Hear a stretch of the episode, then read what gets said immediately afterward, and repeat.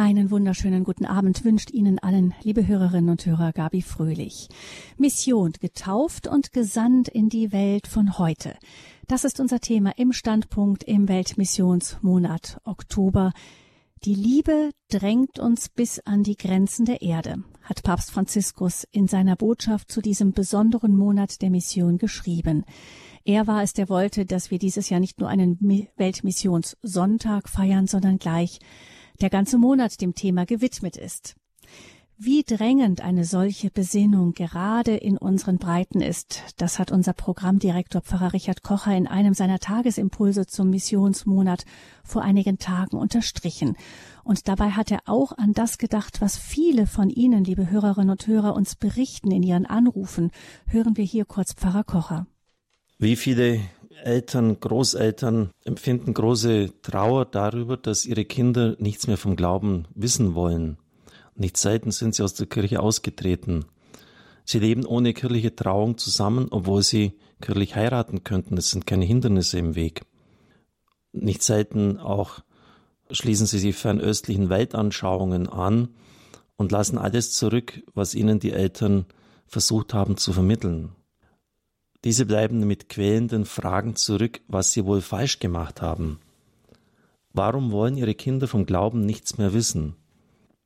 Nun, das hängt damit zusammen, dass wir in einer Zeit des gesellschaftlichen Wandels sind. Es hat sich nicht etwas verändert, sondern nahezu alles, und zwar radikal. Der Mainstream ist heute nicht mehr für uns, er ist gegen uns.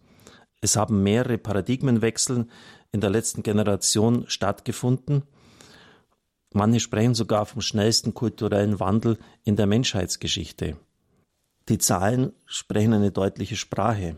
Anfang dieses Jahres ist die Studie der MDG herausgekommen, der Mediendienstleistungsgesellschaft, in Auftrag gegeben vom Erzbistum München-Freising, von der Deutschen Kirche und vom Sinus-Institut. Die Zahlen waren absolut vernichtend. Vier von zehn Katholiken spielen mehr oder weniger mit dem Gedanken eines Kirchenaustritts. Darunter befindet sich eine Gruppe von sieben Prozent mit dem festen Entschluss, das in der nächsten Zeit zu tun. Die besonderen Gottesdienste sind an hohen Festtagen. Mit Abstand sind sie am beliebtesten 76 Prozent. Die spirituellen Angebote, etwa Exerzitien, die ja besonders wichtig wären, um das dramatisch gesunkene Glaubenswissen zu heben, sind dagegen am Schluss 21 Prozent interessieren sich dafür. Die Kirche wird heute als nicht mehr kompetent erlebt für Lebensberatung. Besonders dramatisch 46 Prozent glauben an eine höhere Macht, aber nicht an einen Gott, wie ihn die Kirche beschreibt. Das ist gar nichts, das ist schlimmer als gar nichts. Das äußert sich dann in solchen Worten, ja, Gott existiert schon irgendwie im Universum als Kraft, als höhere Macht, als Instanz. Ich könnte weitere Zahlen dieser Art anführen. Schon 2013 hat es Untersuchungen gegeben, während sich auf den Philippinen nur ein Prozent zum Atheismus bekennen, sind es in Ostdeutschland 52 Prozent. Dort wurden auch Jugendliche im Hinblick auf ihre Beziehung zu Gott befragt. Sicher, dass Gott existiert haben in Ostdeutschland bei den jungen Leuten, also denen, den unter 28-Jährigen, 0,0 Prozent angegeben. 0,0 Prozent sind sicher, dass Gott existiert. Die Situation ist wirklich dramatisch. Bei der Tagung der Bischofskonferenz im März wurde Bischof Overbeck von Essen mit den Worten zitiert, das, was kommen muss, wird die Reformation in den Schatten stellen. Es wird nämlich nicht dabei stehen bleiben. Weitere Prognosen besagen, dass der Kirchenbesuch unter ein Prozent in den nächsten 30 Jahren voraussichtlich sinken wird, wenn sich nicht grundlegend etwas ändern wird.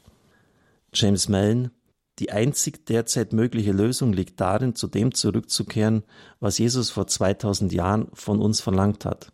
Nicht nur Gläubige zu machen oder praktizierende Katholiken, sondern Jünger. Jünger machen, das ist der Punkt.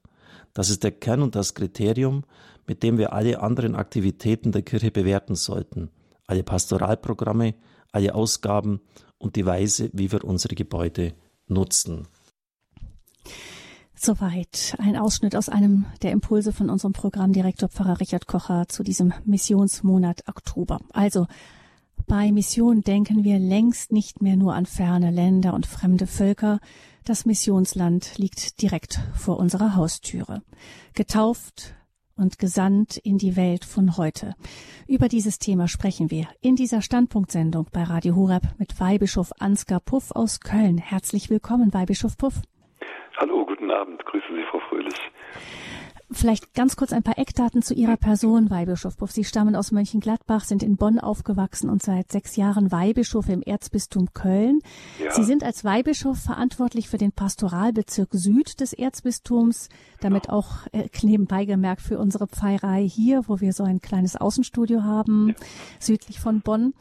Und ähm, Sie sind aber als Bischofsvikar auch zuständig für die Armen und die Caritas und für die geistlichen Gemeinschaften. Genau, ja. Wenn Sie jetzt so überblicken, Sie haben auf der einen Seite die Pfarreien mit, mit den Pastoralbezirken, dann eben Caritas, die Armen und die geistlichen Gemeinschaften. Was würden Sie sagen, wo ist denn der missionarische Schwung am größten? Das ist ja eine gemeine Frage. Damit kann ich mich ja jetzt nur in die Nesseln setzen. Ja, wie ein Vater, der sagen soll, dieses Kind ist mir lieber als das andere. Ne? Genau, also ich glaube, das gibt überall. Ich würde gerne anfangen mit einem kurzen Gedanken, weil ich habe ja gerade zugehört, was der Herr Kocher gesagt hat über die Zahlen mhm. und äh, da mag ja dem einen oder anderen ein Schreck in die Glieder gefahren sein. Ich habe darüber nachgedacht, dass das Ganze vor 2000 Jahren mit ganz wenigen Menschen anfing, mit einigen wenigen Aposteln, einigen Männern und Frauen, die Jesus nachgefolgt sind. Und die hatten eine solche Begeisterung, eine solche Kraft, dass ganz schnell das Christentum sich ausbreitete. Und dann passierte im Jahr 314 etwas Interessantes. Kaiser Konstantin wurde getauft und damit wurde es in Christ zu werden und derjenige, der in der Gesellschaft was werden wollte, wurde Christ. Es entstand dann die sogenannte Volkskirche und nach fast 1600 Jahren erleben wir jetzt, dass wir diese Phase beenden und dass wir jetzt in die Phase kommen, in der die ersten Christen am Anfang auch waren, nämlich dass es nicht mehr auf die Zahl ankommt, sondern auf den Inhalt. Und ich finde das gar nicht so eine erschreckende, gar nicht so eine schlechte Entwicklung. Mission hat ja ein klares Ziel, nämlich den einzelnen Menschen und sein Leben in Fülle. Und wer nur missioniert, ich sage das ein bisschen frech, wer nur missioniert, um die Kirche wieder voll zu kriegen, der hat nicht kapiert, was Mission ist. Mhm. Also es kommt nicht auf die Zahlen an, sondern auf den Inhalt. Andererseits, Weihbischof Puff muss es doch uns ähm, vielleicht auch aufrütteln und wir müssen uns fragen, wie kann das denn sein, dass so wenige Menschen überhaupt noch in der Kirche nach Sinn oder ähm, nach Rezepten für ihr Leben suchen, sondern äh, überall woanders. Wahrscheinlich zeigt uns das, dass auch schon vorher irgendwas schiefgelaufen ist. Also diese Entwicklung, dass also die Kirchen immer leerer werden, dass die, wie das eben auch schon gesagt wurde, die Generation der Großeltern und der Eltern bedauern, dass ihre eigenen Kinder nicht mehr getauft werden und so weiter. Das glaube ich, das hat sicherlich vielfältige Ursachen, aber ich glaube, eine der Ursachen könnte sein, das ist jedenfalls meine Erfahrung, dass wir als deutsche Kirche mindestens über 40 Jahre versäumt haben, Erwachsene mit ihren Glaubensfragen zu begleiten und eine Art Glaubensunterweisung, Katechese für Erwachsene zu geben. Es gibt da einfach kein Angebot. Wir haben Kommunionkundenunterricht, wir haben Firmenunterricht und dann hört es auch langsam schon auf. Ich möchte eine mhm. kleine Erfahrung erzählen, die mir ein bisschen die Augen geöffnet hat. Ich bin jetzt 33 Jahre Priester und als ich in den ersten Jahren Kaplan war, da kamen öfter junge Frauen mit ihren Babys zu mir und sagten, Kaplan, tauf mir doch bitte das Kind. Und dann habe ich gefragt, warum und so. Und dann sagten die, ja, wissen Sie, ich glaube eigentlich gar nicht mehr so richtig. Aber die Oma, die quengelt, die sagt, das Kind muss getauft werden, das gehört sich so, machen Sie das doch. Dann habe ich diese Kinder getauft. Das ist jetzt 33 Jahre her. Die quengelnde Oma, die ist jetzt wahrscheinlich im Himmel bei Gott. Die Mutter, die damals unsicher war, ob sie denn ihr Kind überhaupt taufen soll, die hat ihrem Kind nichts an Glauben weitergeben können, weil die selber unsicher war. Die ist jetzt. Das damals getaufte Kind ist jetzt die Mutter. Das hat überhaupt gar keine richtige Glaubensunterweisung bekommen. Und wenn die jetzt Kinder bekommen, lassen die ihre Kinder nicht mehr taufen. Also ich glaube, es ist eine Entwicklung über 30, 35, 40 Jahre geschehen, wo wir auch als Kirche selbstkritisch sagen müssen, wir haben da zu wenig evangelisiert. Mhm. Ja, Sie selbst, Weihbischof Puff, sind ja Jesuitenschüler. Sie haben dann aber einiges später über den neokatechumenalen Weg nochmal ganz neu zum Glauben gefunden. Das heißt, Sie sind ja eigentlich katholisch ordentlich sozialisiert groß geworden und doch hat es auch bei Ihnen nochmal so einen Impuls für äh, ganz, ganz persönlich gebraucht, dass Ihr Glaube eben auch persönlich und entschieden wurde. Kann das sein? Ja, ich glaube, das ist aber eine Entwicklung, die fast bei jedem Menschen so ist. Also man wächst ja, wenn man Glück hat, in einer katholischen Familie auf und bekommt da eine Grund, äh, ein Grundvertrauen von den Eltern zugrunde gelegt, was ganz, ganz wertvoll ist und was wirklich auch ein stabiles Fundament ist.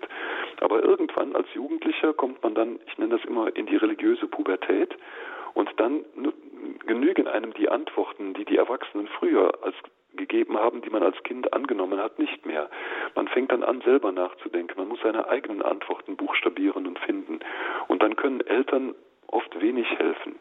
In dieser wilden Phase, wo man dann vielleicht auch schon mal sich von Kirche und Gott abwendet, sucht man ja im Grunde den eigenen Weg zu Gott. Und da braucht man andere Gesprächspartner und andere Begegnungsmöglichkeiten. Und Gott ist gütig und er schenkt manchmal ganz großartige Dinge, sodass man dann auf eine neue Form zum Erwachsenenglauben kommt und dann nicht mehr vom Hörensagen glaubt. Ich glaube das, weil das meine Mama, mein Papa gesagt hat, sondern weil man eigene Erfahrungen gemacht hat. Und diese eigenen Erfahrungen, die sind unwahrscheinlich wichtig. Ohne die kann man auch keinen eigenen Erwachsenenglauben finden. Mhm. Also bei Ihnen war es der Weg übers Neokatechumenat. Ähm, Sie haben dann aber dann den Weg in der Diözese sind Sie übers normale Priesterseminar der Diözese ja. gegangen. Jetzt sind Sie aber bei, ähm, also als äh, Bischofsvikar auch zuständig für die Bewegungen und Gemeinschaften, auch mit Ihrer persönlichen Erfahrung im Hintergrund. Ähm, was würden Sie sagen, wie wichtig sind denn diese Bewegungen, neuen Gemeinschaften für die Mission in Deutschland? Wir haben bei uns im Erzbistum Köln ungefähr 35 solcher Gemeinschaften, die sehr unterschiedlich sind. Es gibt da Gemeinschaften, die es schon länger gibt, die schon etwas älter sind, die ihr Apostolat vornehmlich im Gebet sehen. Ähm, und es gibt andere Gemeinschaften, die eher ihre Aufgabe in der Evangelisation sehen, auch mit ungewöhnlichen Methoden. Allen ist aber gleich, dass sie eine persönliche Erfahrung mit Jesus Christus gemacht haben, dass sie gelernt haben, jeweils in ihrer eigenen Gemeinschaft über Christus und ihre Erfahrungen zu sprechen, gelernt haben, das gewinnend zu tun und ich halte die geistlichen Gemeinschaften für ein unerlässliches Potenzial, was wir in unseren Diözesen dringend brauchen, damit die Evangelisierung nach vorne geht. Hm.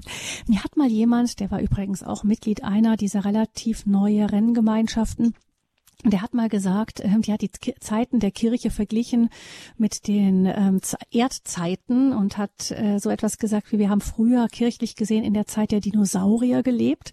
Da konnten die Dinosaurier konnten ihre Eier egal wohin legen, die wurden von der Sonne ausgebrütet, aber dann ging die Temperatur runter. Er hat das verglichen mit der Zeit, in der wir einfach Volkskirche waren und die ähm, die Kinder einfach in oder die die die Gläubigen einfach in die, in die Nester der, der Pfarreien gelegt wurden. Da reichte die Außentemperatur aus. Und er sagte, jetzt die Temperatur ist aber deutlich abgesunken.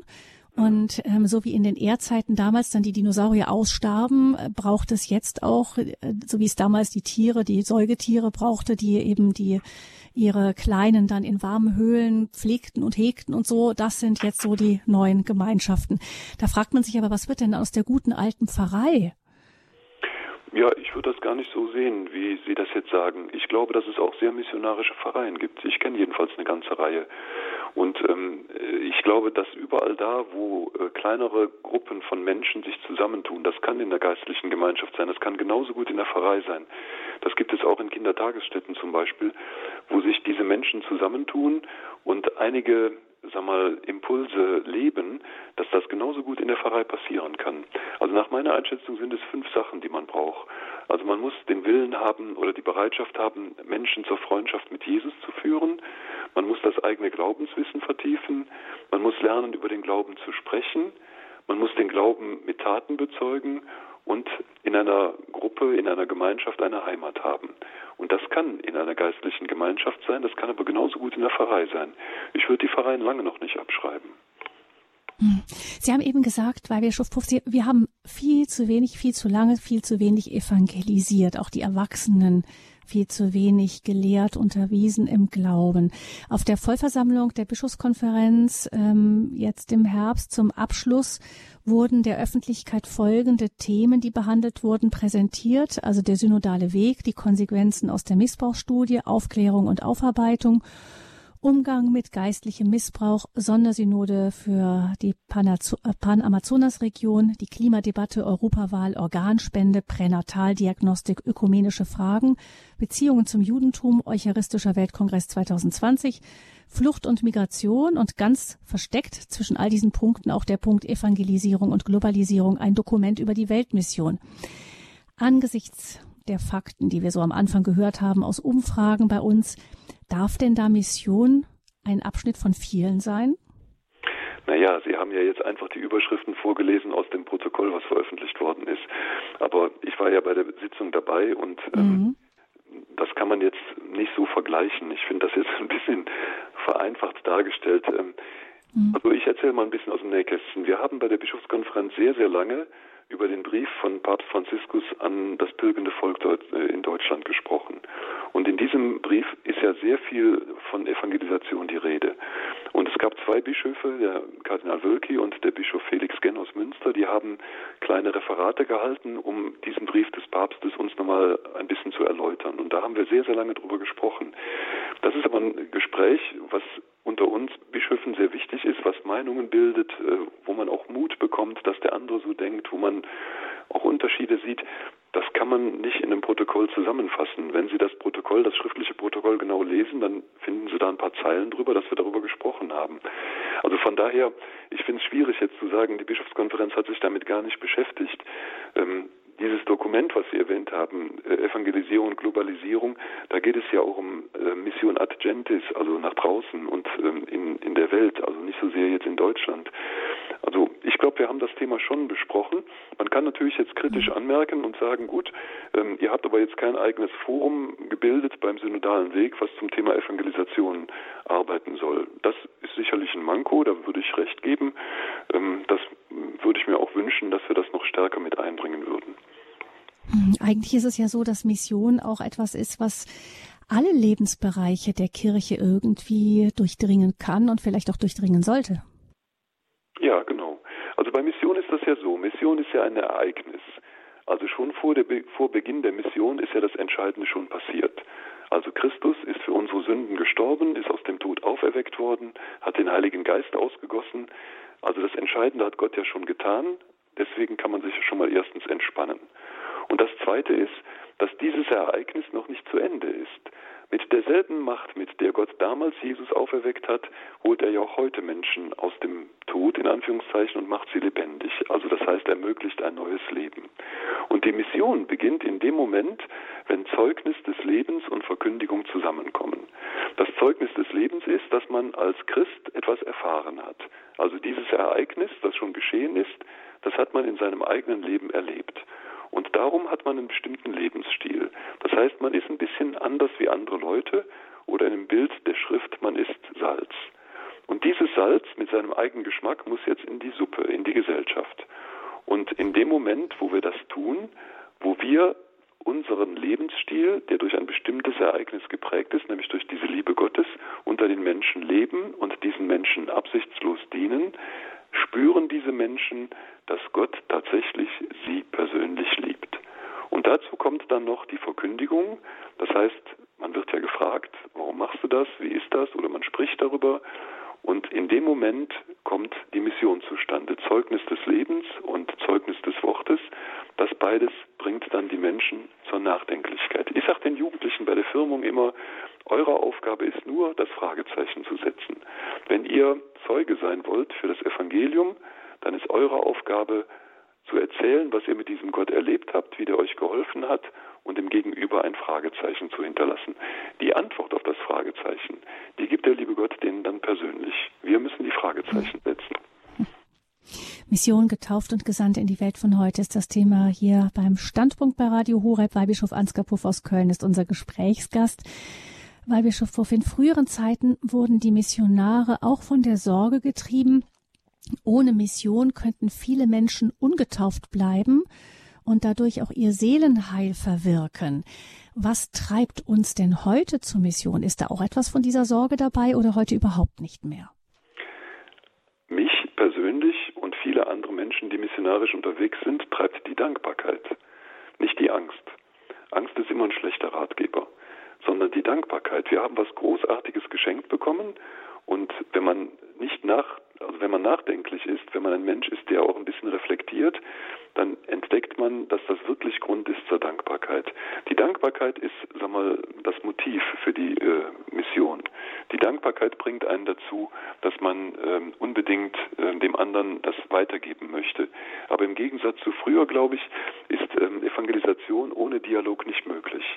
Also es braucht das wirklich gute Zuhören, es braucht das ähm, Verstehen des anderen, es braucht Formen der Nähe, wo man wirklich sich öffnen kann und wo ein wirkliches Miteinander ringen, miteinander überlegen, miteinander austauschen geschieht.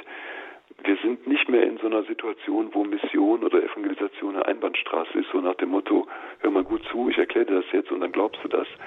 Das kann man machen, das funktioniert aber meistens nicht, sondern als erstes brauchen die Menschen eine Atmosphäre, wo sie denken, ja endlich, endlich jemand, der mich so versteht, wie ich wirklich bin. Und dann mhm. kommt das Zeugnis dazu, die Dankbarkeit und aus dieser Dankbarkeit die Begeisterung. Und die Begeisterung ist dann, ich kann das Glück nicht für mich behalten. Das ist die Motivation. Mhm. Also, wovon das Herz voll ist, geht dann der Mund über. Genau. Ähm, Mission ist ja in unseren Breiten eher ein negativ besetztes Wort. Also Sie haben jetzt gesagt, hier, Sie, heute verstehen wir es viel mehr dialogisch, aber noch das Bild, das die Menschen meistens im Kopf haben heute, ist so von oben herab auch eher riecht nach Intoleranz, Überheblichkeit. Ähm, bremst das die Christen ein wenig aus? Sie haben ja auch gesagt, wir sind oft so sprachlos auch gegen, was den Glauben angeht, während jetzt in den neueren Gemeinschaften etwa man eher doch eine Sprache hat, von Christus zu erzählen. Aber die meisten von uns sind oft sprachlos, gerade in einem Umfeld, wo eben das nicht so mit dem Glauben vertraut ist. Ja, ja, das ist eine Frage der Worte. Also wenn ich zu jemandem hingehe und sage, hör mal, hast du mal zehn Minuten Zeit, jetzt missioniere ich dich mal, dann wird er wahrscheinlich dann nicht zuhören wollen. Aber wenn ich dem freundlich entgegentrete und etwas ausstrahle und wenn ich dem erzähle von dem, was ich erfahren habe, wenn ich von der Person Jesu Christi spreche, ist das anders. Ich glaube, es ist eine Frage der Worte. Ich würde auch das Wort Mission, das ist ein Fachterminus, den man unter uns gebrauchen kann, gegenüber suchenden Menschen gar nicht so benutzen. Ich würde sagen, ey, ich habe was super Tolles gefunden, könnte dir richtig Spaß machen. Ich kenne eine Person, die hilft einem richtig beim Leben. Und dann würde ich, also man muss mit Worten, glaube ich, da vorsichtig sein. Das Wort Mission ist schon belastet, inzwischen ja nicht mehr so stark. Aber ich glaube, es wäre einfacher, davon zu sprechen, Menschen mit Christus in Berührung zu bringen. Hm. Oder einen Raum zu schaffen, in dem Menschen eben Christus berühre, können berührt werden können vielleicht. Ähm, es gibt ja auch noch erschwerend kommt ja hinzu, dass ähm, in der Öffentlichkeit jetzt wahnsinnig präsent ähm, so Punkte sind wie Missbrauchsskandale. Dazu kommt wenig Verständnis für kirchliche Positionen, etwa zum Thema Lebensschutz, Rolle der Frau und so weiter. Also man hat das Gefühl, irgendwie ähm, die Christen, vor allem die Katholiken, sind so furchtbar mit, richtig mit dem Rücken zur Wand. Wenn man so in der Defensive ist, dann hat man ja auch tatsächlich kaum noch das Gefühl, dem anderen etwas Besonderes sagen zu können. Ich fühle mich nicht so mit dem Rücken an der Wand. Also den hm. Eindruck habe ich nicht. Ähm, also ich würde mal so sagen, es gibt einige ähm, Faktoren, die wirken deevangelisierend. Ja, also es gibt bestimmte Dinge, die verhindern Mission oder Evangelisierung. Ähm, das sind sicherlich auch äh, Dinge, die die Glaubwürdigkeit von Kirche sehr, sehr stark äh, zerstört haben, wie zum Beispiel der sexuelle Missbrauch und so. Aber wenn Sie sich ähm, diese Homilie von Papst Franziskus am 1. Oktober angucken, die er zu Beginn dieses Missionsmonats gehalten hat, da hat er ja noch ein paar andere Sachen gesagt, ähm, die, sag mal, de-evangelisierend wirken. Also ich zitiere mal hier, er nennt da die triste Neigung zum Selbstmitleid oder die Resignation, die sagt, ich schaffe das alles nicht, ähm, oder ähm, dieses fortdauernde Jammern. Ähm, also das sind sicher auch Dinge, und da glaube ich, da müssen wir uns vorhüten. Also immer zu sagen, oh, wir stehen mit dem Rücken an der Wand. Ich finde, wir können forsch nach vorne gehen. Wir können sagen, wir haben die beste Botschaft der Welt. Dieser Jesus Christus, der hat wirklich etwas geschafft, was niemand anders auf der Welt schaffen könnte. Der hat mich erlöst, der hat mir ein ewiges Leben geschenkt. Ich habe eine Perspektive über den Tod hinaus. Ich bin jemand, der äh, geliebt ist, der ähm, wertgeschätzt wird, selbst wenn er sich selber verurteilt. Das ist großartig. Also das, glaube ich, interessiert die Menschen auch. Ja, also Sie haben das Gefühl, dass es, da ist wirklich Interesse da, wenn man dann, wenn man so, wenn man, wenn man mit dieser Botschaft kommt, da haben, da haben Sie schon den Eindruck, da wird, da hören die Leute auch zu. Ja, die Frage ist der Rahmen. Also die Frage mhm. ist, wenn Sie, wenn Sie einen oberflächlichen Rahmen haben, also wenn ich mich jetzt einmal auf irgendeine Straßenecke stelle und erzähle das so, dann werden die Leute mich für ein bisschen komisch halten. Wenn ich aber acht oder neun Leute bei mir zu Hause zum Essen habe und es gibt ein gutes Gespräch und es ist schöne Atmosphäre und man quatscht ein bisschen und dann wird es tiefer, das Gespräch, noch tiefer und dann erzählt man davon, dann hängen die Leute einem an den Lippen. Mhm. Jetzt möchten wir an dieser Stelle gerne Sie, liebe Hörerinnen und Hörer, mit in diese Sendung einbeziehen. Was ist Ihre Erfahrung mit Mission, mit Evangelisierung oder haben Sie Fragen an Weihbischof Puff? Rufen Sie sehr gerne an in unserer Hörernummer 089 517 008 008. Das ist die Nummer hier direkt zur Sendung Mission getauft und gesandt in die Welt von heute. Unser Gast Weihbischof Ansgar Puff aus Köln. Und die Nummer ist 089 517 008 008. Denn auch wir wollen nicht einseitig ähm, auf Sie einreden, sondern wir freuen uns, wenn Sie zum Hörer greifen und eben auch mitsprechen in dieser Sendung 089 517 008 008. Und jetzt hören wir etwas Musik und dann sprechen wir weiter mit Weihbischof Puff über Mission getauft und gesandt in die Welt von heute.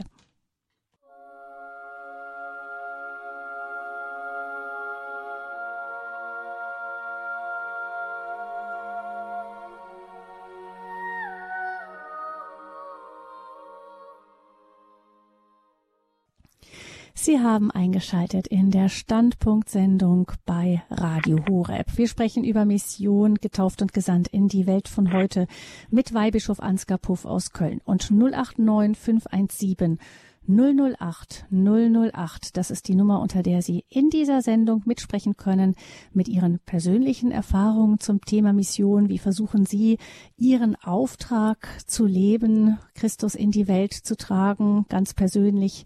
In ihrem persönlichen Leben. Man kann ja auch, äh, Weihbischof Puff könnte, man könnte ja auch sagen, wenn es heißt, die Liebe treibt uns bis an die Grenzen der Erde, ähm, das müssen ja nicht die Grenzen geografisch sein. Man könnte auch sagen, ähm, das können auch persönliche Grenzen sein. Für ja. den einen sind es ähm, seine von Familie und Beruf begrenzte Möglichkeiten, begrenzten Möglichkeiten für einen anderen, die vom Alter begrenzten Kräfte und Fähigkeiten und für den nächsten auch vielleicht ein begrenztes Selbstbewusstsein.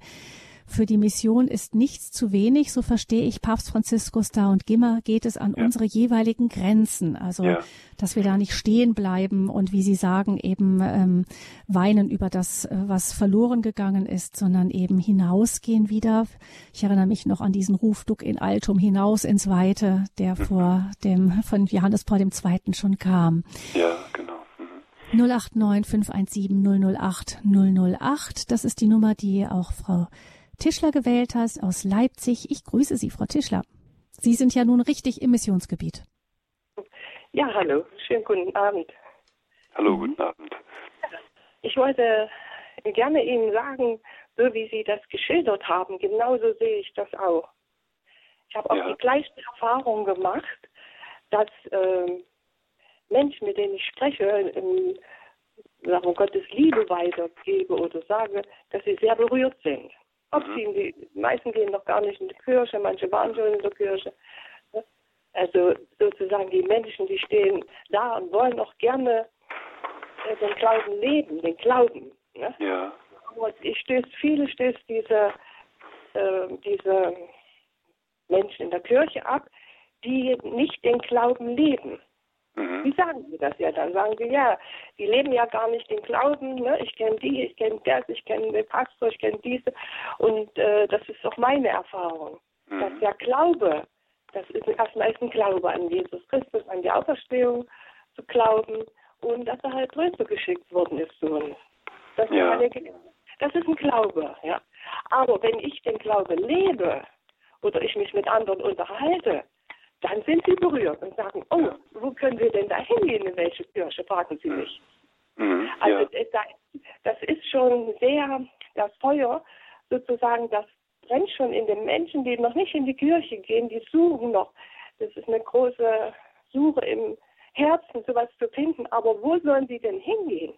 Mhm.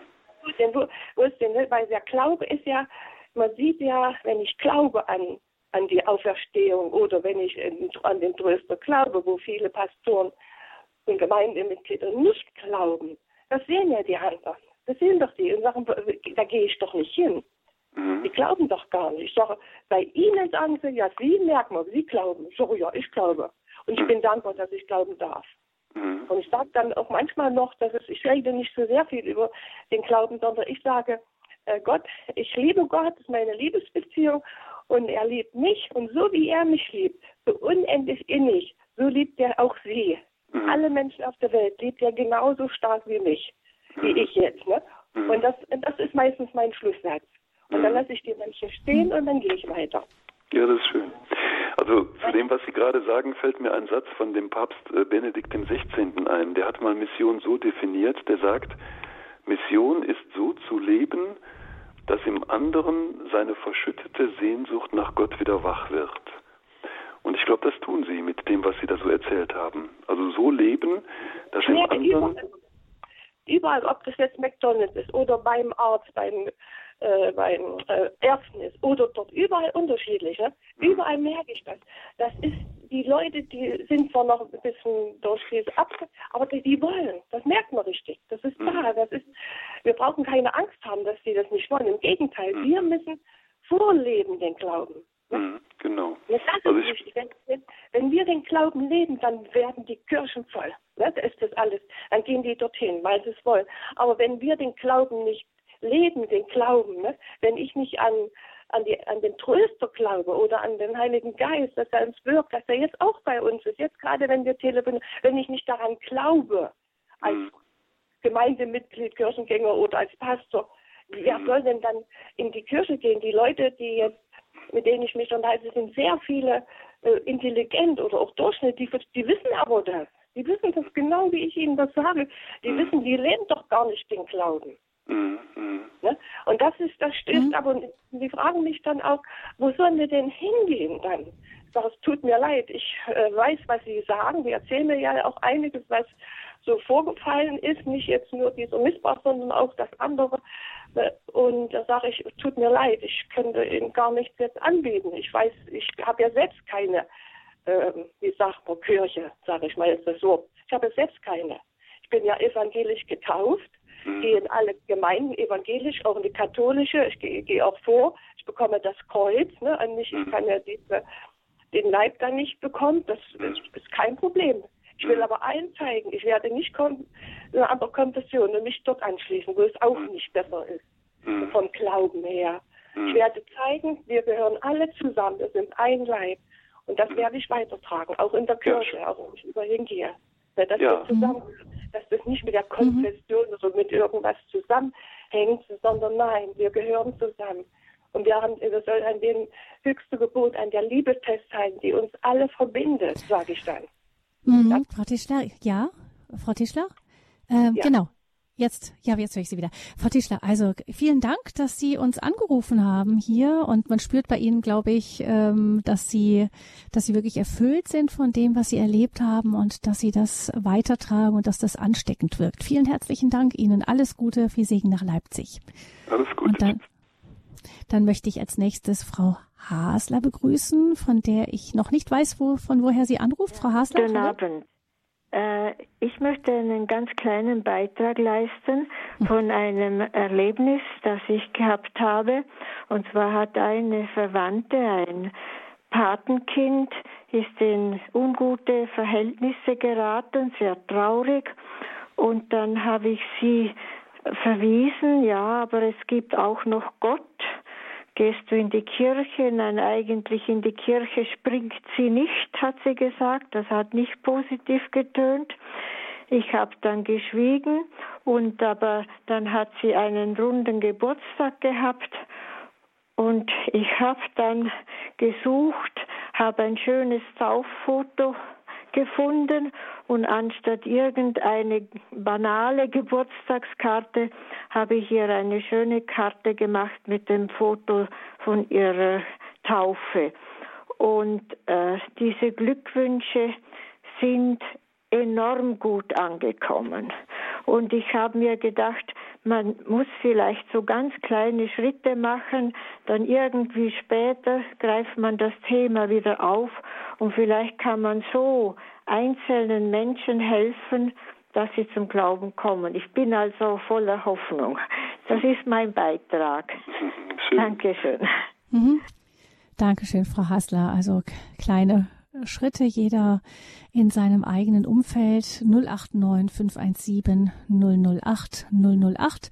Das ist die Nummer, unter der Sie uns erreichen können. Wenn Sie Fragen haben zum Thema Mission oder von eigenen Erfahrungen erzählen möchten.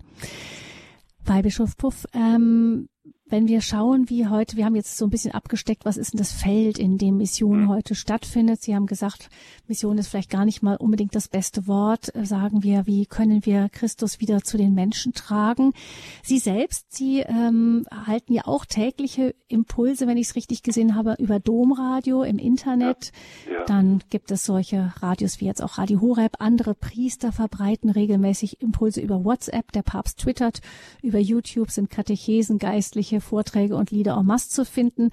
Also ähm, die neuen Medien taugen auch als ein Weg für die Mission in unserer Zeit, ganz offensichtlich. Ganz unbedingt. Das ist ein ganz wichtiger Weg.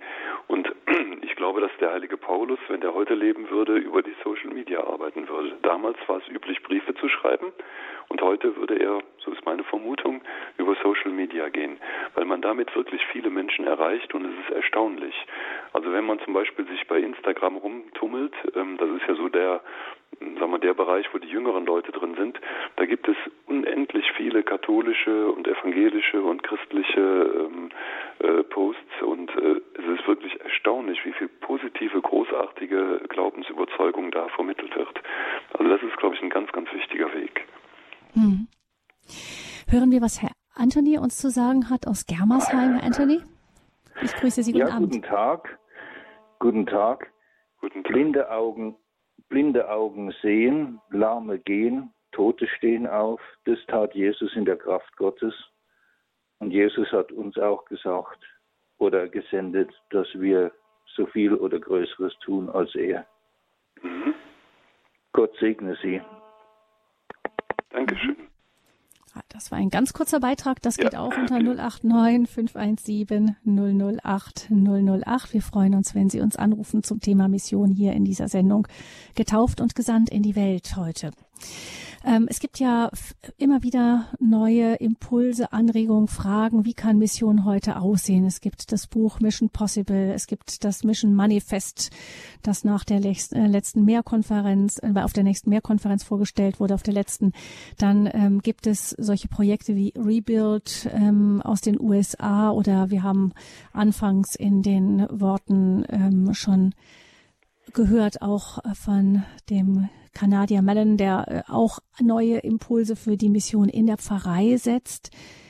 Ähm, das heißt, wir haben langsam beginnen sich in der Kirche schon auch neue Wege, die so wirklich in die Welt von heute hineinsprechen, durchzusetzen, habe ich den Eindruck. Unbedingt. Äh, wird immer vielfältiger und da bin ich sehr froh drum. Wir haben zum Beispiel jetzt bei uns im Erzbistum Köln ähm, einen ersten Kurs, den wir jetzt in einigen Wochen beginnen, zu diesem Programm Mission Possible, was ja von der Gemeinschaft Emanuel aus Wien kommt. Da gibt es ja, kleiner Werbeblock, gibt es ja diese Akademie für Dialog und Evangelisation und deren Erfahrungen sind zusammengefasst in einem großartigen Buch von Otto Neubauer, das heißt Mission Possible. Das ist ein Kurs, wo man wirklich äh, sehr, sehr einfach, sage ich mal, nachvollziehen kann, wie Mission gehen kann. Und äh, da sind praktische Übungen bei. Ähm, also es gibt Gott sei Dank diese Möglichkeit und viele andere Möglichkeiten und werden in den Pfarreien immer stärker genutzt. Bei uns im Bistum kann ich feststellen, dass die Zahl der Glaubenskurse und äh, der Missionskurse in den Pfarreien deutlich angewachsen ist. Und ähm, das ist schon ähm, langsam eine Bewegung. Da kann man wirklich froh drüber sein. Das sind ja auch bei, gerade bei Mission Possible erinnere ich mich, da sind ja auch wirklich so, ähm, da geht man auch in Städten, die jetzt gar nicht so nur kirchenintern sind, also durchaus auch Cafés, Kneipen und so weiter. Da gibt es ja auch ähm, Theologie vom Fass und so immer wieder Bewegungen, die sagen, wir betreffen uns jetzt zu Glaubensfragen nicht nur in der Kirche oder im Zuhause, sondern eben wirklich auch bewusst an den Orten, wo Menschen anzutreffen sind.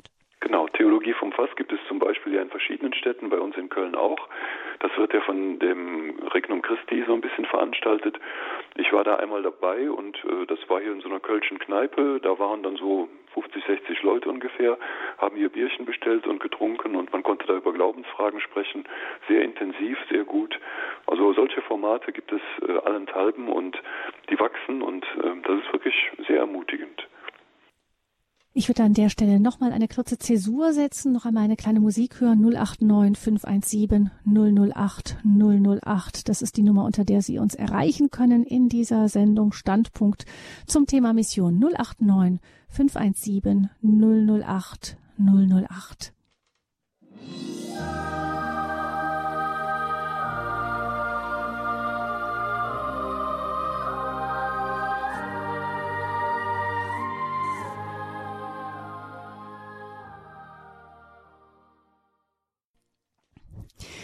Mission ist das Thema bei uns im Standpunkt bei Radio Horeb heute mit Weihbischof Ansgar Puff aus Köln.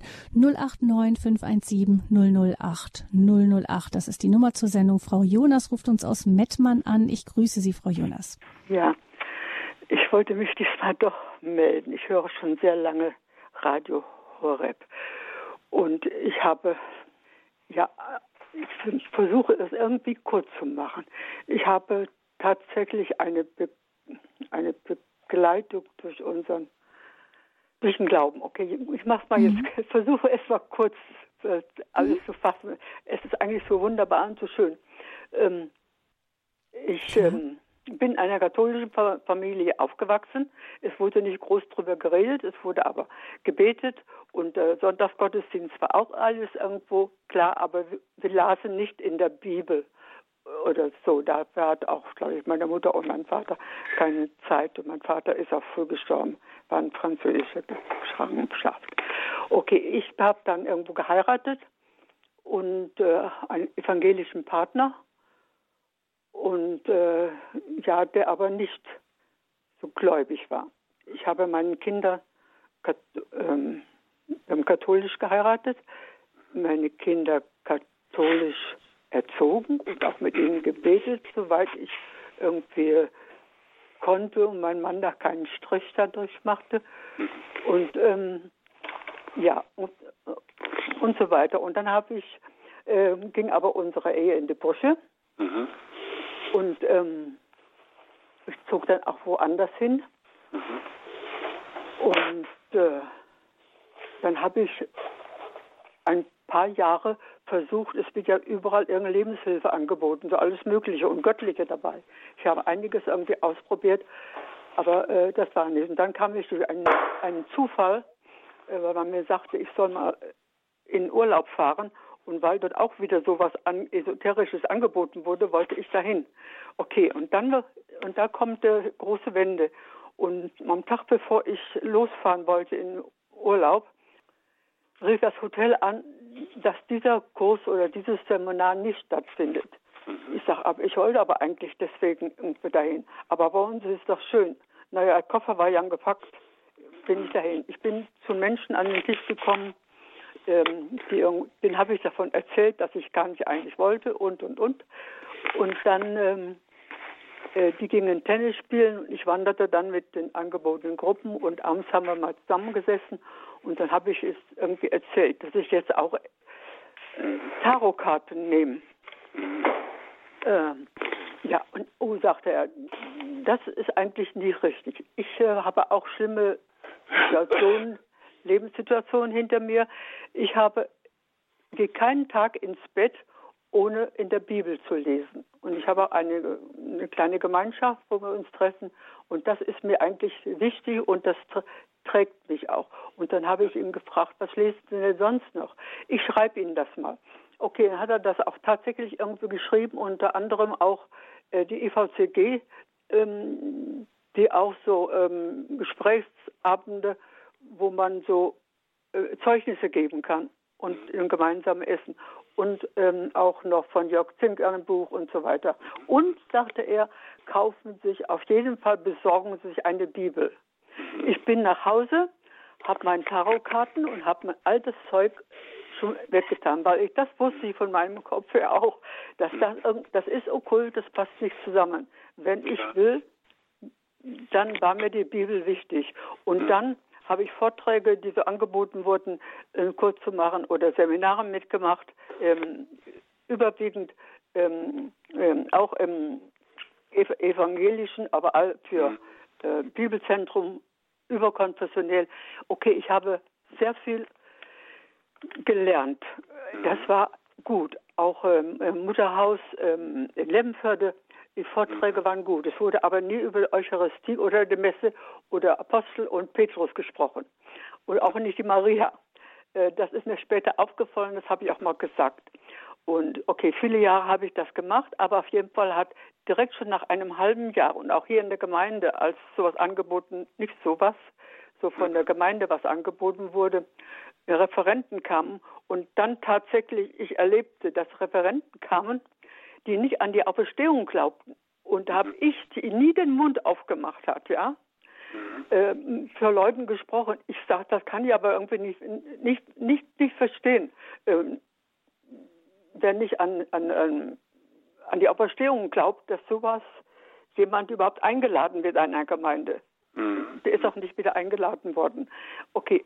Und ähm, mir war halt die Bibel tatsächlich wichtig geworden und ich habe auch angefangen zu lesen. Ähm, und ähm, ich wurde dann durch, auch durch einen Zufall von einem Professor in der, äh, der Psychologie und Seelsorge betrieben hat, dem die Bibel sehr, sehr, sehr wichtig war. Und das Buch habe ich mal hinten ge da gefunden bei einem Vortrag von ihm. Ähm, und denke, da musste mal schreiben, ich komme aus meinem Loch nicht raus. Und dann bin ich von ihm auch irgendwie begleitet worden, seelsorgerisch. Sie brauchen keinen Therapeuten, sie brauchen Gott, sie brauchen Jesus. Und das hat er dann, ich habe da auch mal besucht, ähm, war ein evangelisch, ähm, äh, nicht evangelischer Pfarrer, evangelisch.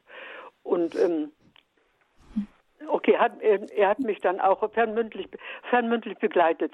Immer mhm. wieder irgendwie durch Bibeltexte, durch irgendwie Zusprüche und so weiter und so fort. Und mein mein Bruder, den ich ein halbes Jahr später getroffen habe, hat er mir gesagt, sag mal, du bist doch gar nicht mehr so traurig oder niedergeschlagen. Hast du einen Freund oder sowas? Geht's dir? Ich sag, ich mir ist die Bibel wichtig geworden. Da hat er mich ausgelacht. Ähm, aber ansonsten habe ich in meiner Familie es weitergegeben. Ich durfte meinen Enkelkindern im Anfang, auch beim Schwiegersohn, nicht mit Beten anfangen und mit Jesus anfangen. Mhm. Habe ich mich zurückgehalten. Ich hatte die Kinder mhm. da, habe aber gehört, dass meine Tochter, die katholisch, das, und dann habe ich, die haben wir, sind inzwischen erwachsen, 20 und 18 Jahre. Die haben jetzt mir manchmal gesagt, Omi, wir haben so viel von dir, wir haben so viel von dir und sie sind so irgendwie auch beide so, so trotzdem so gläubig. Der, der, der Sohn ist bei den Pfadfindern. Der wollte nicht konfirmiert werden, der wollte so katholischen Glauben. Das haben die aber verhindert. Der ist äh, bei den Pfadfindern gewesen und dort ist er und hat das alles irgendwie so mitbekommen, die Heilige Messe. Ich war mal im Krankenhaus, da kam er auch, der hat die Heilige Messe mit irgendwie gemacht, ähm, so wie es sich gehört, mit Knien aufstehen, mit Singen. Er ist, ich wollte nur damit sagen, man kann so Zeug nichts irgendwie geben. Ich könnte so viel, ich könnte, hm. ich könnte Frau eine ganze Stunde ich, erzählen, ja. von dem ich lobe und preise ihn. Ich war finanziell irgendwie so schlecht dran.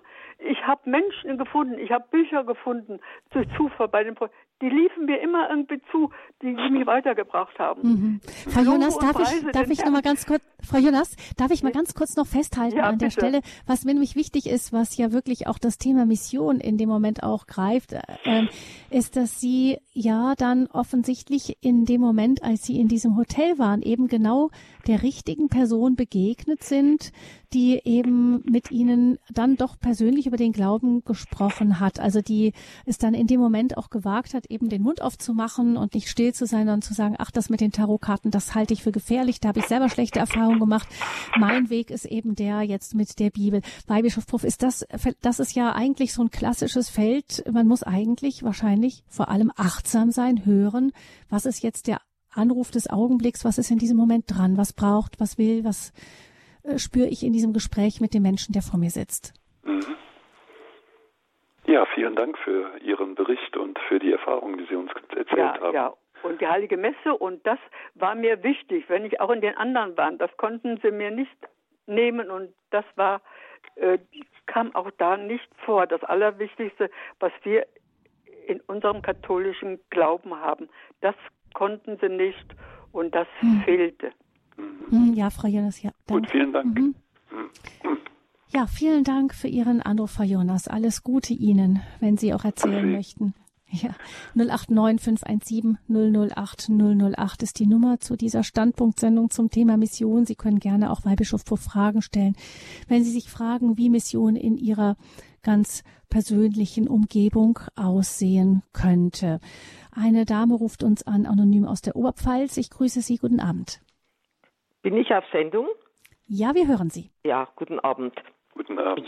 Ich, ich wollte bloß sagen, also äh, der Herr Bischof hat mir aus der Seele gesprochen. Die letzten 40 Jahre ist es eigentlich versäumt worden, dass man so Gemeindekatechese hatte in der Gemeinde. Ich meine, ich bin katholisch aufgewachsen in einer katholischen Familie. Es war mehr so der Volksglaube, Tradition, aber so, dass man so Abende gehabt hat in der Gemeinde, dass man Fragen hatte, zum Beispiel über ein bestimmtes Stück über, im Evangelium in einem Satz, dass man sagte, ja, was heißt das? Das habe ich eigentlich immer vermisst. Ich meine, inzwischen bin ich auch in einem Bibelkreis und habe jetzt das Alter, das, aber vor 30 Jahren hätte ich dann nach sowas gesucht. Ich habe mir halt dann selber Bücher gekauft und habe na, hab nachgelesen und dann auch äh, in der Bibel und mittlerweile reift man ja im Glauben. Aber mhm. er hat gesagt, Sie haben gesagt, 40 Jahre hat das gefehlt in der Kirche und genau das war es. Das mhm. wollte ich sagen. Ja, vielen Dank. Aber ich bin froh, dass Sie dann doch Ihren Weg gefunden haben. Ja, ich bin, ich bin Kommunionhelfer und ja. aber es war schwer. Ja. Ich meine, die Eltern haben halt auch nicht in der Bibel gelesen. Mhm, mhm. Aber man muss halt dann schon selber schauen über ja. Bücher und äh, da, es gibt ja jetzt wirklich Angebot und äh, ich bin jetzt ja auch schon eigentlich, naja, drei Jahre Radio, Radio Horeb-Hörer, wo man auch wieder so Impulse kriegt, wo man sich das anhören kann und das eigentlich ein begleitet im Alltag. Sehr das schön. wollte ich sagen. Ja, vielen Dank, sehr schön, vielen Dank, das ist sehr ermutigend. Mhm. Mir kam eben noch ein Gedanke, Weihbischof Puff. Erstmal Dankeschön ja. an unsere Hörerin und alles Gute Ihnen.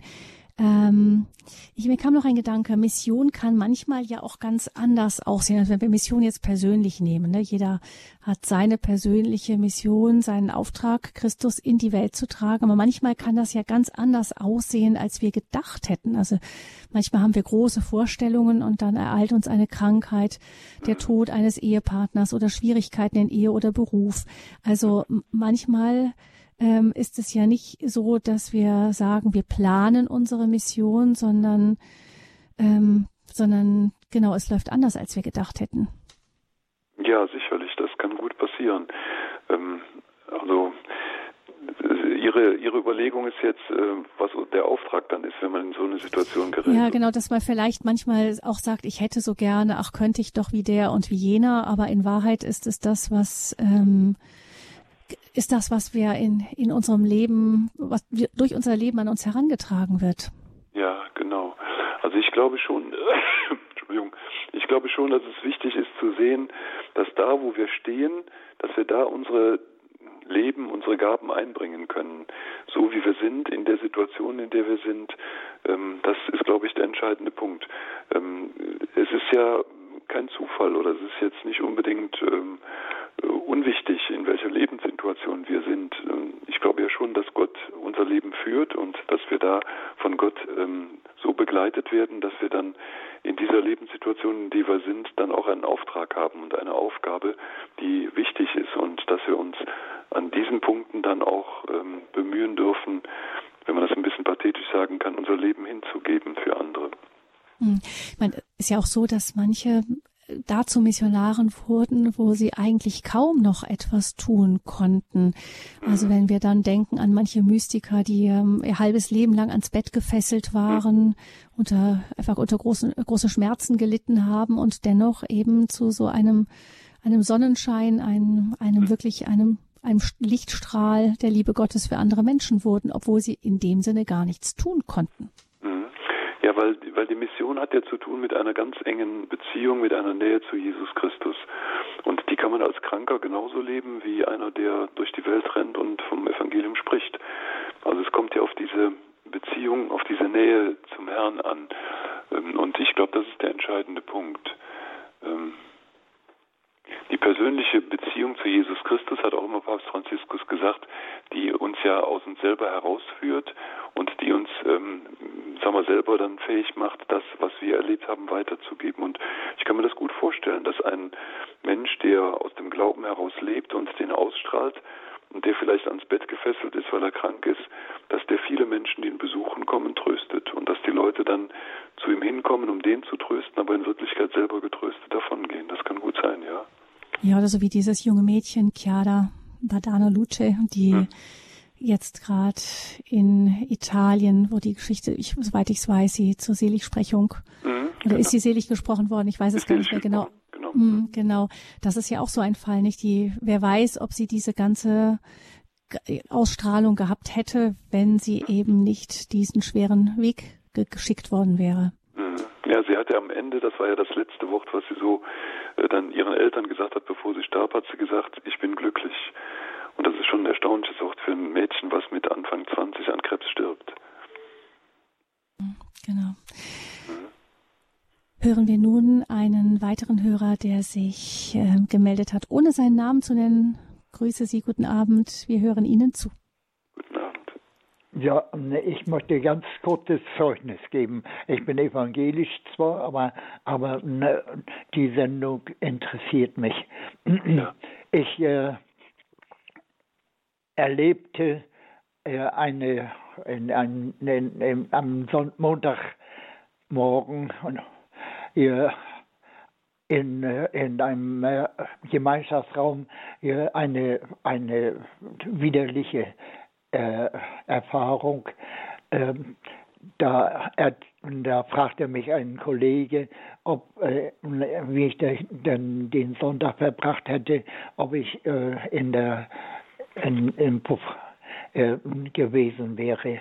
Also in, äh, im, im, im, Im Bordell. Mhm. Ja, und äh, dann habe ich geschwiegen. Ich wusste auch nicht. Zunächst einmal habe ich gebetet und äh, habe äh, mich eigentlich unfähig äh, äh gefühlt, äh, dem zu antworten. Und äh, dann bin ich aber doch hingegangen zu ihm und ihm, habe ihm gesagt, du, Jesus ist auch für dich gestorben. Mhm. Und tatsächlich habe ich den vielleicht einige Jahre danach in einer offenen in, in einem offenen Gottesdienst habe ich den wieder wieder gefunden. Der war selbst in der Gemeinde. Mhm. Ich wollte ne, das nur ne, weil weil äh, es nicht große Zeugnisse geben muss, sondern das persönliche Betroffensein und, und äh, das Notwendige beziehungsweise aus der Hilflosigkeit kann äh, einiges äh, möglich sein. Ja, mhm. ist richtig. Da haben Sie den richtigen Satz gesagt zur richtigen Zeit. Ja, vielen Dank Ihnen. Alles Gute, einen, einen gesegneten Abend. Ihr, unserem Hörer 089 517 008 008. Herr Tupak ruft uns aus Köln an, aus Ihrem Bistum. Herzlich ja. willkommen, Herr Tupak, in dieser Sendung. Ja, grüß Gott. Vielen Dank, dass ich so auch durchgekommen bin. Ich habe mal äh, eine Frage. Also Mission wird ja ähm, beschrieben, als ob es immer nach außen geht. Es gibt ja auch diese Mission nach innen. Ich ja. äh, ich komme jetzt nur drauf, weil bei Radio Horeb eine Sendung mal, die hieß im Titel äh, Missio ad intra et extra. Ja. So und äh, ich vermute, dass ähm, man viel machen kann nach außen hin, um an die Menschen ranzukommen, unter die Menschen zu gehen. Äh, das ist auch, war auch bisher immer meine übliche Vorstellung. Aber jetzt habe ich ein bisschen reingehört in der Sendung und da fehlte mir was. Mhm. Und zwar, ähm, ich bin erst seit zwei Jahren, zweieinhalb Jahren katholisch. Ich war mein ganzes Leben ja evangelisch und habe ja. nie eine Kirche gesehen, als letztes Mal zur Konfirmation. So, und ähm, jetzt bin ich vor ein paar Jahren durch ein besonderes Ereignis auf die katholische Kirche gestoßen, bei einer Christenmette, die ich auch noch im Fernsehen nur gesehen hatte. Und ähm, seitdem geht es auch speziell bei mir darum, äh, nach innen zu gucken. Mhm. In Verbindung mit diesem christlichen Glauben in, äh, aus Sicht der katholischen Kirche mhm. und was sich da so für Abgründe auftun. Mhm. Ja, und das ist so unglaublich. Also ich kann mir eigentlich nicht vorstellen, ich würde mich nicht als selig bezeichnen oder heilig, äh, wie die Gläubigen schon mal bezeichnet werden in der katholischen Kirche. So, äh, es geht mir jetzt nicht um meine persönliche Darstellung, sondern nur, äh, dass, dass es A, eine Mission nach innen gibt und zweitens, dass die auch, denke ich mal, ganz sinnvoll ist bei der Mission nach außen, also mhm. zu den Mitmenschen. Also, Entschuldigung, ja. Können Sie mir, können Sie noch mal helfen, was Sie meinen mit nach innen? Meinen Sie damit jetzt mehr so ins Innerste, ins Herz, oder meinen Sie innerhalb der Institution, oder? Nee, ich verstehe noch nicht ja. genau, was Sie meinen. Ja, und zwar äh, äh, innerhalb der, meiner Person oder ja. äh, jeder Mensch für sich in seine Person. Also, also im Sinne einer Art Bekehrung oder Umkehr, sowas, oder? Ja, dass ihm mal klar wird auch, was da äh, zu bekehren noch ist, mhm. was okay, an Wissen fehlt oder mhm. äh, an Verständnis. Ja, ja. Ich, ich, bin heute wieder aus der Heiligen Messe gekommen und da habe ich auch ein paar Kirchgänger gefragt und äh, da konnte mir keiner eine Antwort geben. Ich sage Ihnen zwei kleine Beispiele. Mhm. In einem Lied, äh, das geht um Seligkeit mhm. und äh, ich habe es gerne mitgesungen, aber äh, da fühle ich mich außen vor und das, äh, wie das bei den anderen war. Aber da gibt es überhaupt keine Gedanken dazu, keine Vorstellung, ja. Oder dass, dass man äh, mit Jesus äh, stirbt und lebt mit Jesus. Heißt das jetzt, dass ich irgendwann mal Stigmata haben muss, zum Beispiel? Ja, das ist eine ganz naive Frage. Ich bin ja. erst seit zweieinhalb Jahren in der katholischen Kirche. Vielleicht habe ich auch noch mehr Fragen und die anderen wissen alles. Nee, nee. nee also um das konkret zu beantworten, da geht es nicht um Stigmata, sondern Sterben ist ein Synonym, ein Wort für, dass man das äh, loslässt oder sich davon distanziert, was einen von Gott trennen könnte. Ja, genau. So. Und das ist eine Riesenreise, ist das. Also äh, das ist so und das fesselt mich den ganzen Tag. Ja, also äh, so und da hängt man dann drin in diesen Fragen und da muss man aber auch irgendwie mal einen Blick für kriegen oder vielleicht mal drauf gestoßen werden. Äh, das, das, ich glaube, das kann nicht jeder. Ich habe da so ein paar Erlebnisse gehabt, da muss ich mich, da bin ich drauf gestoßen worden. Mhm. Das kommt auch nicht von mir aus. Ja, mhm. so. Aber ähm, ich meine, äh, wenn man da um sich weiß, mehr um sich weiß, wo die Abgründe sind oder die Missstände und wo die Freude ist, dass man dann auch den Mitmenschen, wenn man nach außen missioniert, äh, viel authentischer ist. Ja. Also wenn ich denen nur sage, wie toll das ist, ich bin so froh, ich gehe jeden Tag in die katholische Kirche und so weiter und so fort. Ja, aber dann sage ich denen auch, ähm, wenn die mir sagen, oh, ich habe damit nichts zu tun, dann sage ich denen, äh, und ich war noch schlimmer als du, äh, mhm. du es jetzt bist, mein ganzes Leben lang und gehe jetzt trotzdem in die Kirche. Mhm. So, dass man einfach die, äh, sich äh, so positiv darstellt, sondern mhm. dass man irgendwie auch greifbar ist für die Nächsten. Und das kann man nur, wenn man nicht perfekt ist. So, das wollte ich eigentlich nur sagen, vielleicht ist es ja sinnvoll für Ihre Sendung. Ich weiß es nicht. Ich hoffe, wichtiger Gedanke, ja. Ja, danke schön, Herr Tupak. Ja, bitteschön. Ähm, Tschüss. Alles Gute Ihnen auf Danke. Ihrem weiteren Weg. Auf Wiederhören. Dankeschön. Ich würde gerne noch was kurz dazu sagen. Also ich glaube, es ist wichtig, dass man mit beiden Augen sieht.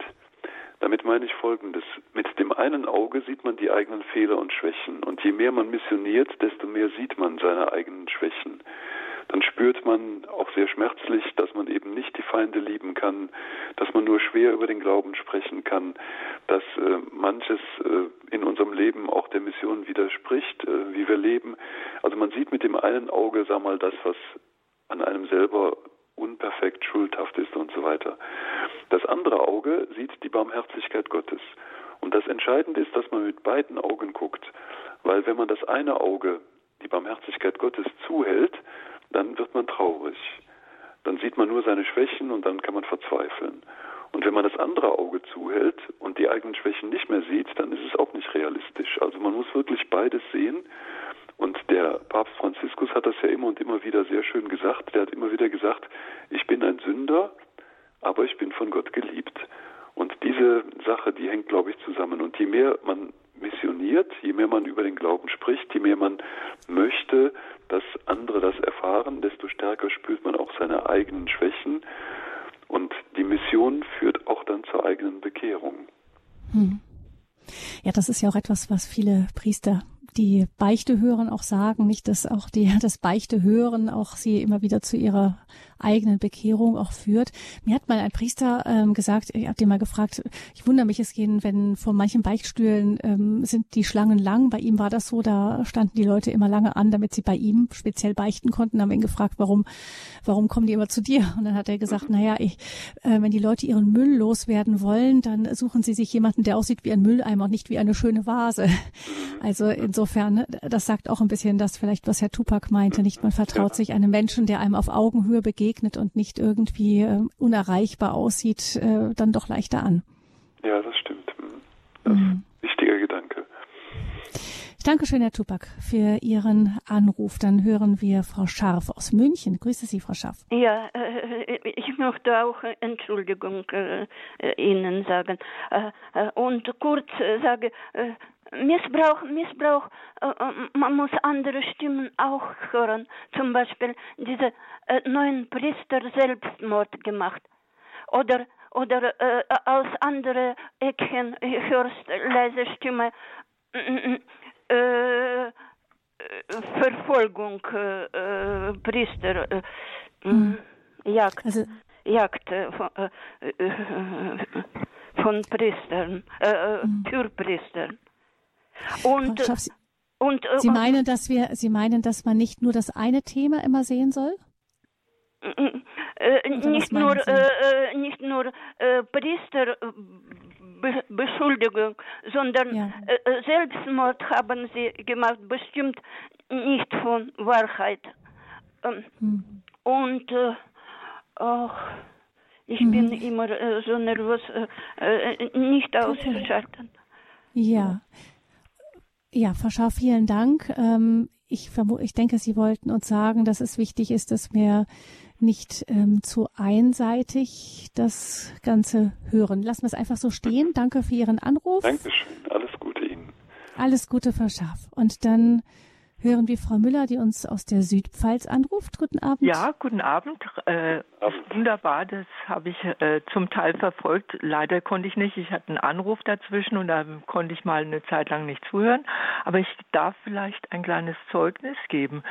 Äh, ich habe zwei Söhne und wo die klein waren, von klein an, ich war noch damals evangelisch, aber ich habe immer ähm, äh, im richtigen Zeitpunkt wurde mir das regelrecht von Gott eingegeben, dass ich immer gesagt habe, wenn meine Kinder gesagt haben, guck mal Mama, das habe ich doch toll gemacht. Und dann habe ich jedes Mal also versucht, ganz lieb zu sagen, ja, das hast du toll gemacht, aber das ist eine Gabe Gottes, die er dir geschenkt hat und dadurch hast du das so toll gemacht. Und, äh, und ich muss Gott danken, heute gehen beide noch zur Kirche und sind schon Also der eine ist schon über 50 und der andere noch unter 50. Mhm. Und muss ich einfach dem lieben Gott danken, Mhm. Das äh, habe ich immer so beibehalten. Das hat nämlich meine Mutter mit uns auch so gemacht. Ja, sehr mhm. schön. Ja. Und das, ja, das ist toll. Echt ganz einfach eigentlich, ne? Ja. Mhm. Ja. Also ich danke Ihnen ganz herzlich, Herr Weihbischof, wunderbar und auch ja. für die Moderation von Frau Vielen Dank. Fröhlich, ne? Ja, ja richtig. Danke, Frau Müller. Behüt Sie Gott, gell? Danke und ich auch. Wiederhören. Wiederhören. Und weiter geht es mit Frau Riepe, die uns aus dem Emsland anruft. Frau Riepe, guten Abend. Ja, guten Abend. Guten äh, Abend. Ich habe seit äh, 2002 Radio Horeb. Und ich bin seit 1998 pflegebedürftig und mein Mann war auch schwer krank. Und äh, ich habe dann, wir hatten schwierige Zeiten, sehr, sehr schwierige.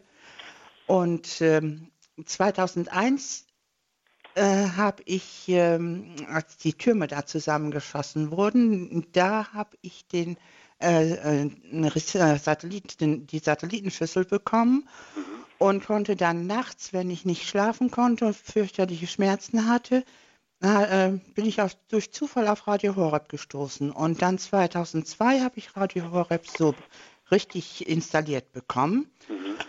Und ich habe dadurch sehr, sehr viel gelernt mhm. und äh, viel ähm, auch, was ich dann auch in die Gemeinde mit hineingeben konnte. Mhm. Und vor allen Dingen äh, habe ich dann äh, gelernt, das Segnen. Mhm. Mein Mann war, ja, er wollte von nichts mehr was wissen. Es war mhm. ja auch eine furchtbar harte äh, Situation. Mhm. Und äh, dann bin ich angefangen, habe ihn nachts äh, gesegnet mhm. und bin dann drauf gekommen, dass ich ihn nachts äh, mit Weihwasser gesegnet habe. Und dann wurde es langsam immer besser und es ging ganz langsam, aber es äh, wurde besser. Und äh, dann hat er mir geholfen, wenn ich was für die Gemeinde machte und mit der Gruppe. Er war immer dann zur Stelle und äh, kurz bevor er gestorben ist, das hat der Herrgott so wunderbar gefügt, dass äh, wir ihn nicht ins Krankenhaus bringen mussten. Er hat den letzten Abend, als er noch sprechen konnte, das war donnerstagsabends, da hat er dann noch so das übliche Abendgebet, so weit waren wir gekommen durch das Segnen. Äh, dann hat er gesagt, äh, Jesus, ich segne meine liebe Katie, unsere Kinder, Schwiegerkinder und Enkelkinder. Und das war das Letzte, was er gesprochen hat. Und dann ist er in der Nacht, fing er dann an zu krampfen, äh, Donnerstag, Freitagnacht und montagsabends ist er dann gestorben. Und ich durfte ihn bei mir haben, noch die ganze Nacht und bis zum nächsten Mittag und durfte so Abschied nehmen. Und dieses Segnen, das äh, habe ich beibehalten, dass ich jeden Morgen, wenn ich wach werde, erst mich selber segne und dann unser Haus und die Kinder und alle, die hier kommen. Und es sind ja immer die Pflegepersonen. Und es ist so, dass äh, äh, manchmal kommen die und sind schon ganz früh am Morgen dermaßen genervt, dass sie fast nicht mehr wissen, wo vorne und hinten ist. Aber äh, die gehen dann gut zufrieden wieder weg. Und ist so, äh, wenn Pflegepersonen, die lange Jahre nicht da waren, weil sie vielleicht ein Kind bekommen haben, wenn die wiederkommen, die nehmen mich erst in den Arm oder manche auch so. Das, die, mhm. die sind dann einfach zufrieden. Und ich wollte sagen, dieses Segnen, das habe ich mhm. durch Radio Horeb gelernt. Und mhm. das ist ganz, ganz wichtig, glaube ich. Ja, danke ich ganz herzlich für, ja, vielen für diese Sendung. Dankeschön. Frau Riepe, das Schöne ist, dass Sie uns sagen, eben Mission, dass es nicht, ähm, das ist nicht so, dass man etwas können muss oder etwas Besonderes tun können muss, bei Körperkräften sein muss, sondern Mission, das höre ich jetzt auch von Ihnen. Das ist wirklich in, in jedem Lebensstand, in jeder Lebenssituation möglich. Ja, hm. ja. Und äh, ich habe hier auch an der Tür, an der Haustür, habe ich einen äh, Horeb äh, Autoaufkleber. das, ja. Da sind Sie auch Missionarin für uns. Vielen Dank, Frau Riepe. Ich danke Ihnen auch. Ihnen. Ja, ich danke Ihnen auch für alles. Alles Gute. Mhm. Danke. Tschüss. Ja, ja, tschüss. Auch Radio Horeb wäre wenig, wäre nichts ohne die ganzen Hörer, die eben auch unseren Missionsauftrag, Evangelisierungsauftrag ähm, ernst nehmen, nämlich alleine durch die Spenden das ist ja die Art und Weise, wie Radio Horeb überhaupt nur existieren kann. Also ohne die Spenden unserer Hörer könnte Radio Horeb nicht senden, genauso wenig ohne die an die tausend Ehrenamtlichen, die sich für uns einsetzen, ähm, damit wir gehört werden, damit wir bekannt gemacht werden oder damit unsere Sendungen am Laufen gehalten werden. Auch diese Sendung jetzt wird wieder von einem Ehrenamtlichen mit begleitet, der eben die Technik im Hintergrund schiebt. Also wenn Sie, liebe Hörerinnen und Hörer, uns da unterstützen möchten, dann sind wir sehr dankbar dafür. Und da reicht es auch, den Hörerservice anzurufen. Die sagen Ihnen dann gerne Bescheid, was man tun kann und setzen Sie mit den Personen in Verbindung, die das organisieren für uns. Ähm, Weihbischof Buff, ich erinnere mich, dass Sie mir am Anfang der Sendung gesagt haben, ähm, es gibt fünf Punkte, fünf Voraussetzungen. Ist das richtig für Mission? Ich habe in Erinnerung den ersten und danach ging es so schnell weiter, dass ich nicht mehr mitschreiben konnte. Der erste Punkt war der unbedingte Wille, Menschen zur Freundschaft mit Jesus zu führen. Ähm, was unterscheidet diesen Ansatz? Also, oder wa warum ist dieser Ansatz so wichtig? Ja, ich glaube, es geht um eine Entscheidung, dass wir wirklich Jesus Christus als unseren persönlichen Freund, als unsere persönliche Begleitung annehmen. Ähm, das ist vielleicht so ein bisschen der Gegensatz zu dem Gewohnheitschristentum in Anführungszeichen, dass man sagt, ja, ich bin halt getauft und ich gehöre dazu und ich habe da nie so richtig drüber nachgedacht und dann wird schon alles stimmen, dann mache ich da mal mit, sondern es geht wirklich um eine persönliche Beziehung.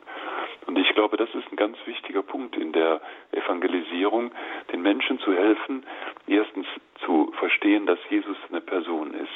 Es geht nicht um eine Sache, es geht nicht um eine Philosophie, es geht nicht um Moral, es geht um die Begegnung mit einer Person.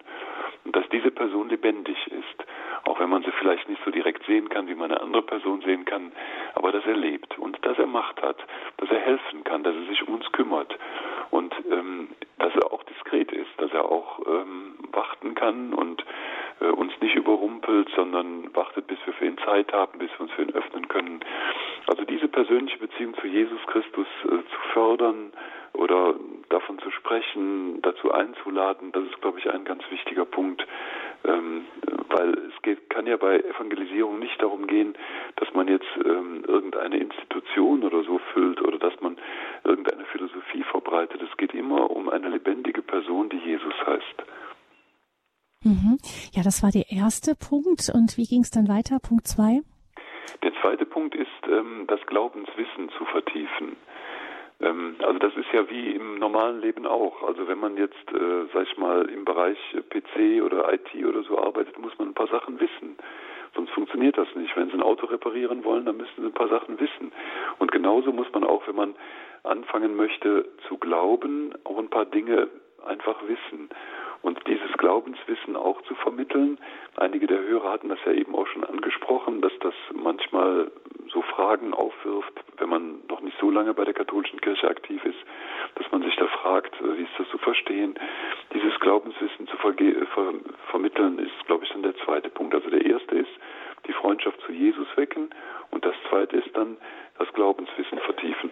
Das ist ja auch menschlich so. Also wenn ich mich mit einem Menschen befreunde, wenn ich den neu kennenlerne, will ich ja von dem alles wissen. Wie denkt der, was macht der, wo kommt er her? Äh, so. Und so ist es bei Gott auch. Mhm. Okay, Glaubenswissen vertiefen. Punkt 2, Punkt 3. Punkt 3 ist, ähm, dass wir durch die Evangelisierung den Menschen helfen, dass sie anfangen können, über ihren Glauben zu sprechen. Also dass äh, man sich nicht schämt. Ähm, also es gibt, finde ich, eine ganz schöne ähm, Definition, die ist, glaube ich, vom, ähm, äh, vom Tridentinischen äh, Konzil, wo gesagt wird, was der Sinn der Firmung ist. Also der Abschluss der Glaubensinitiation. Der Sinn der Firmung ist, so sagt das Konzil, dass man nicht mehr rot wird, wenn man über Jesus reden muss. Das finde ich eine schöne Definition, dass man sich nicht schämt, dass man die Worte findet, dass man sich überlegt hat, was man sagen kann, wenn man angesprochen wird. Das muss man auch ein bisschen trainieren. Also das Dritte wäre eben, die Menschen zu befähigen, über ihren Glauben zu sprechen. Mhm.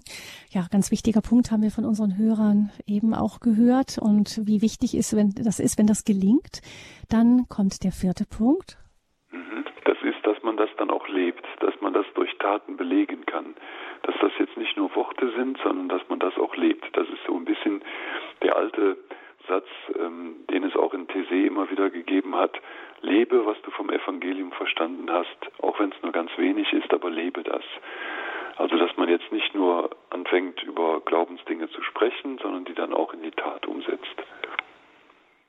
Ist es so, dass das Leben von Christen anders aussehen muss als das von anderen Menschen? Hm, also ich würde mal so sagen, ähm, ich kann trefflich über Barmherzigkeit reden, aber wenn ich dann ähm, zum Beispiel einem Menschen, der in Not ist, nicht helfe, dann ist es ja irgendwie ein bisschen komisch. Dann stimmt ja irgendwie was nicht. Ähm, also ich glaube schon, dass ein ernstzunehmendes Christentum sich in den Taten zeigt. Hm. Ähm, das muss uns tatsächlich anfragen in dem ähm, Impuls dem Pfarrer, von Pfarrer Kocher, den ich am Anfang ähm, eingespielt habe, den wir eingespielt haben.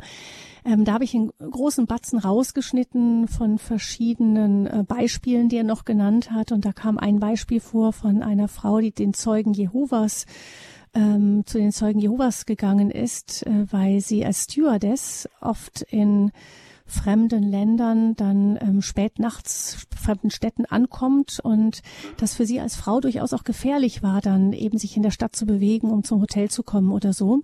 Also dass sie durchaus in Gefahr war. Und bei den Zeugen Jehovas war das so, der konnte sie jede Nacht, egal wo sie ankam, anrufen und da stand jemand auf, auch mitten in der Nacht und holte sie ab und brachte sie dahin, wo sie hin musste. Und äh, das hat sie so überzeugt, dass sie eben dieser Gemeinschaft beigetreten ist. Das kann uns tatsächlich, sowas kann uns anfragen. Ja, das finde ich schon großartig, ja, das stimmt. Mhm. Hm. Also was tun wir? Ähm, genau, ist das etwas, was wir konsumieren oder etwas, was uns in Bewegung setzt, unser Glaube? Also das ist der vierte Punkt. Dann der fünfte Punkt, Weihbischof Puff? Der fünfte Punkt ist, dass man dann auch in irgendeiner Form in der Kirche eine Heimat findet. Man braucht irgendeine kleine Gemeinschaft, eine Gruppe, wo man sich dann wirklich auch zu Hause fühlt und wo man sich beheimatet weiß. Denn einer, der Mission betreibt, der braucht ja zwei Dinge. Er braucht einmal eine Art ähm, Homebasis, sage ich jetzt mal, eine Heimat, wo er auftanken kann, wo er verstanden wird, wo er Kraft bekommt, wo man sich austauschen kann. Und er braucht gleichzeitig ein Milieu, was mit Kirche oder Gott und Glauben nichts zu tun hat und was ein Missionsfeld ist. Aber beides ist gleich wichtig. Man braucht dann auch den Ort, wo man sich äh, zurückziehen kann, wo man Kraft bekommt, wo man verstanden wird, wo man ähm, gemeinsam beten kann, wo man sich untereinander unterstützt, wo man füreinander da ist. Auch korrektiv? Auch korrektiv, genau.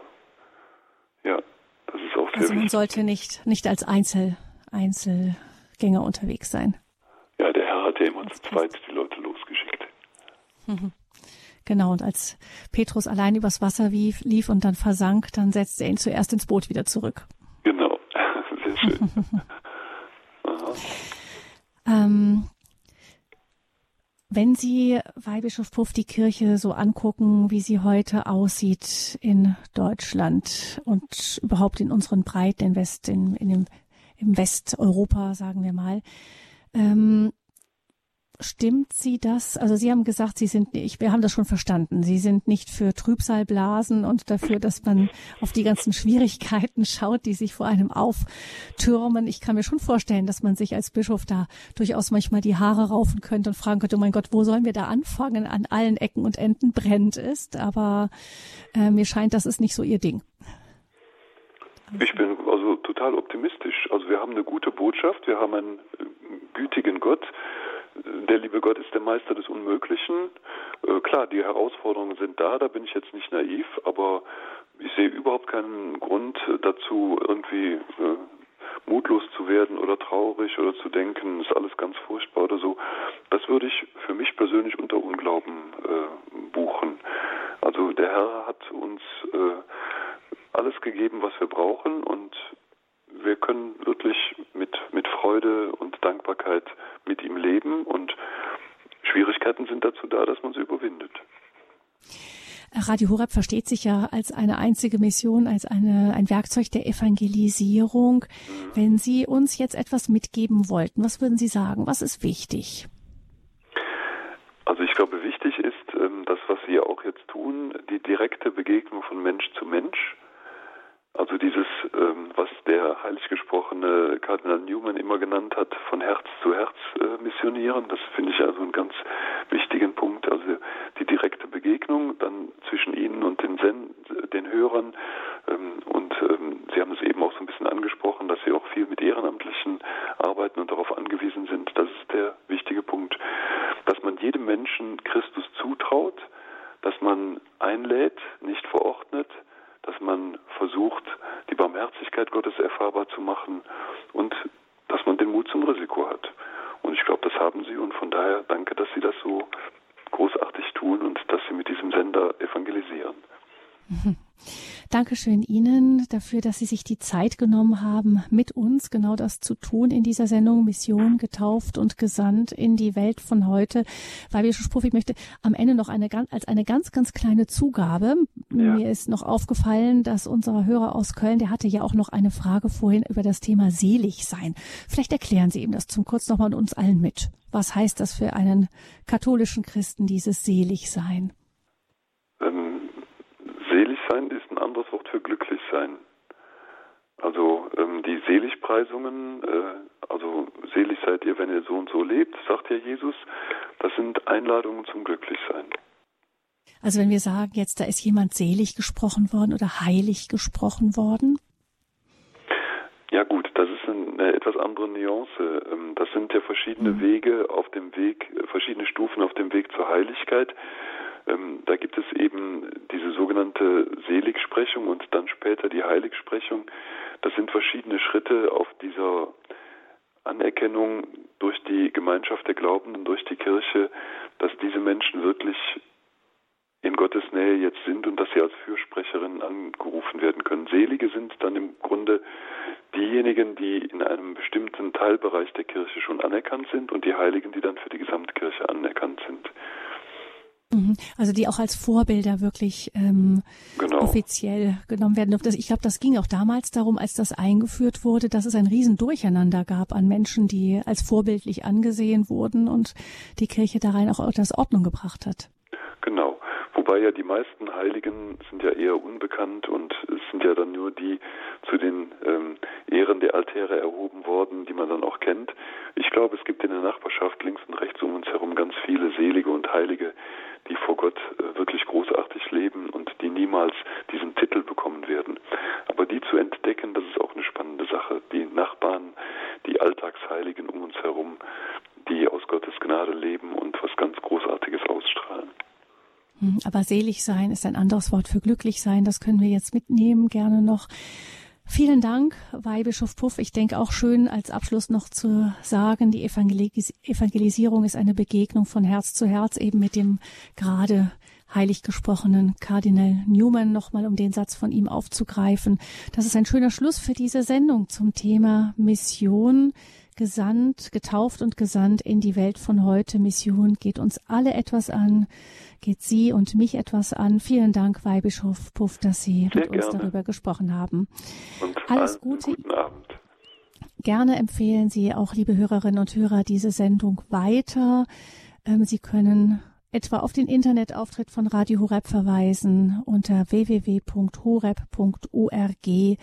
finden Sie in der Mediathek unter den Podcasts diese Sendung in der Rubrik Standpunkt auch dann in Kürze zum Nachhören. Also horeb.org, dann die Mediathek von Radio Horeb und die Sendung Standpunkt. Da können Sie die Sendung gerne weiterempfehlen oder noch einmal nachhören.